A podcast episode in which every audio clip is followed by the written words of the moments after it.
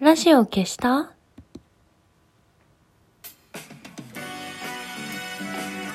年々ころりよ、おころりよ。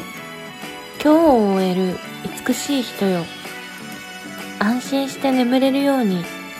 眠れなくても安心できるように。何でもない時間をあなたに、姫の玉のラジオ消した？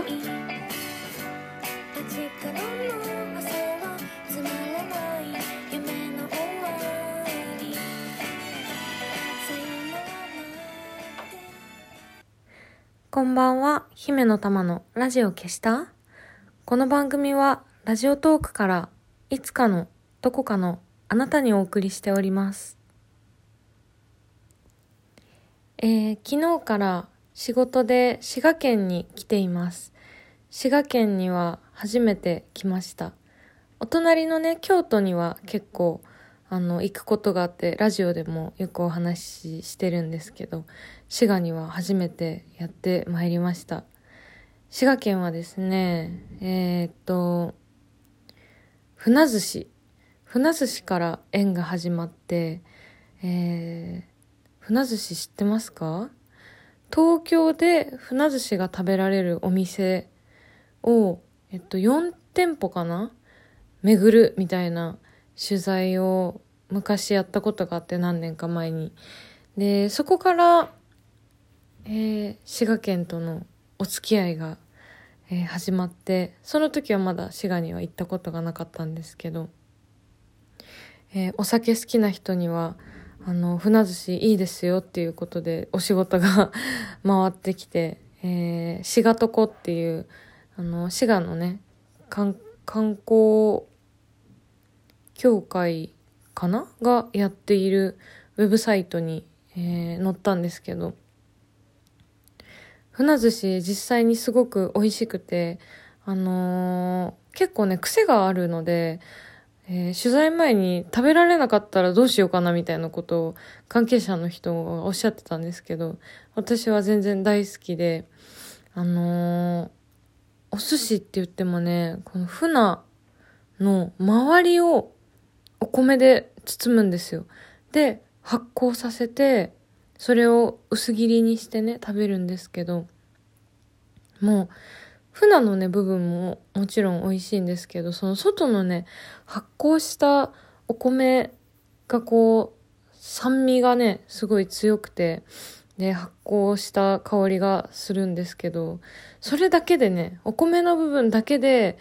ちょびちょびつまみながら日本酒とかね、いっぱい飲めるぐらい美味しくて。と言っても、船寿司にはいろんな流派があるらしく、あのー本当にね、ライトにちょっとこう、酸味があって、美味しいなーみたいなものから、大丈夫これ腐ってるみたいなやつもあるそうで、で、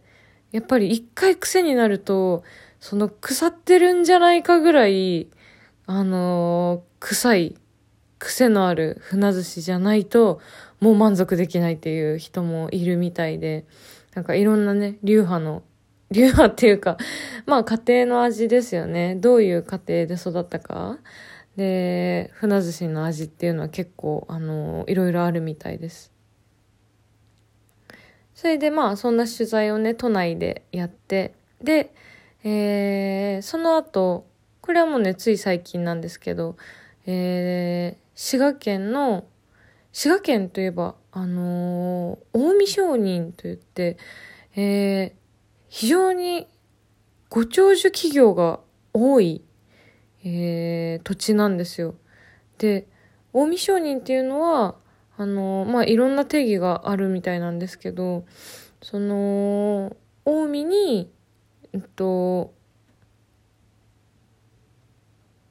根付きながらも、近江から全国に、えー商品とかを発信していく。で、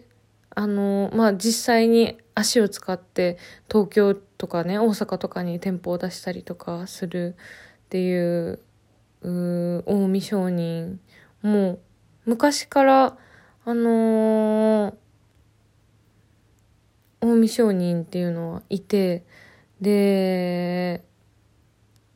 三方よしって言って、あのー、世間に対しても、お客様に対しても、で、自分に対しても、えー、よし、利益があるっていうのを、あの、守ってる、すごい、あの、なんていうのかな。すごくこう、現代的な考え方そういう、あの、教えを本当に古くから守ってきた、えー、文化があって、で、えっと、そうで、息の長い企業がすごく多いんですね。で、私がそのご長寿企業の社長が同士が対談するっていうのをあのスイートハートっていう滋賀県のえっとねあれはまあ観光パンフレットみたいなものかな。それの別冊版でご長寿企業対談をインタビューさせていただいて森島さんっていうあの近江はね牛が有名ですからあの近江牛のね、えー、企業の社長さんの森島さんとそれから布団の西川さん。布団の西川さんも、えー、近江商人でえー、なんと450年創業。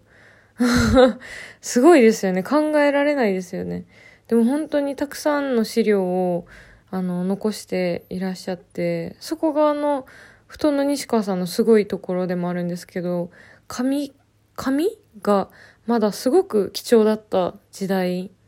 から紙に記録を残すっていうことをされていて、だからあのー、ちゃんとね、すごいいっぱい記録が残っていて、そんな布団の西川さんと森島さんの対談を、えー、インタビューさせていただきました。いつだったかな？今年かな？今年かな？確か。ギリギリ、ん？去年だったかな？まあ最近なんですけど、えー、させていただいて、それはでもあの森島さんが、えー、近江の方から、あのー、東京に出てきたタイミングで、あの、日本橋にある布団の西川さんのね、本社でインタビューさせていただいたので、まあ、私は滋賀に行くことなく、えー、だったんですけど、えー、いよいよ、えー、ちょっと別の仕事が、滋賀県の 仕事がありまして、えー、ついに初めて滋賀にやってまいりました。で、えっと、滋賀の中でも、えー、昨日は近江八幡に、えー、行ってきたんですけど、今日は日野という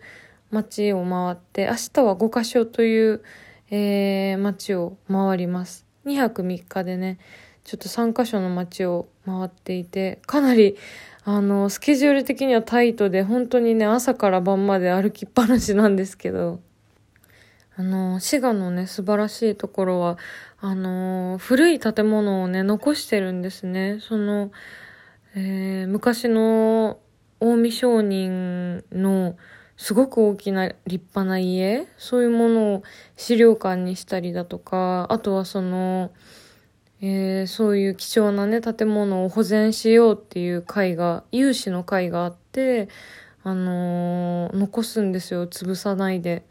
だからあの、街並みがね、すごくこう、本当になんか、あの、時代劇みたいな感じの、あの、街並みがずっと続いていて、で、近江八幡もかなりゆったりしたとこだなと思ったんですけど、今日は日野という街に来たら、日野はもう輪をかけてのんびりしてて、本当にね、時間がすごくゆっくり流れています。あのやっぱり私が東京を離れたなって思う瞬間がすごくあるんですけど、それは、あの、ご自由におくつろぎくださいっていうスペースが唐突に出てくるんですよね。地方に行くと。で、滋賀に来てからもそういうことがたくさんあって、なんか、資料館とか見てても、なんか、急にテーブルと椅子がポンポンって置いてあって、謎の広間に、でご自由におくつろぎくださいって書いてあったりとか、あの、今日もね、日野、日野の駅ってすごいんですよ。日野駅で検索すると、あの、本当になんか、これ、舞台セットじゃないの？みたいな、あの、駅がね、多分ネットとかで見られると思うので、よかったら検索してほしいんですけど、日野駅も、その、切符売り場のね、横が、あの、喫茶スペースになってて、でも営業もかなり気まぐれで、やってる人やってない人あって、今日はね、やってない日だったんですけど、やってない日はそこが閉まってるかっていうと、そうじゃなくて、もう自由に開放されてて、好きに座ってよかったりとか、あとは今日は観光協会の、えー、事務所にね、寄らせていただいて、観光協会の方も一緒に回っていただいたんですけど、観光協会の建物の中も、もうなんか地域の、あの、おじいちゃんとかが、もうのしのしって上がってきて、なんかこう勝手にお茶の飲んでめちゃくちゃくつろいでたりとかして、すごい大きい声でおしゃべりしたりとか、してて、なんかそういうスペースを見るたびに、ああ、東京じゃないところに来たなって私はすごい思うんですよね。やっぱり東京っていうのはね、ご自由にくつろげないあの 街なので非常に、なんかあのスペースの活用方法に悩んでっていうのがまず東京ではね、ないですけど、悩んだ末にご自由におくつろぎくださいっていうスペースにしちゃうっていうところがね、やっぱゆとりがあって、すごくいいなって思います。というわけで2泊3日取材なかなか大変なんですが、あと1日明日頑張ろうと思います。じゃあそろそろラジオを消して力を抜いておやすみなさい。週末には東京に帰って YTT 頑張ります。またね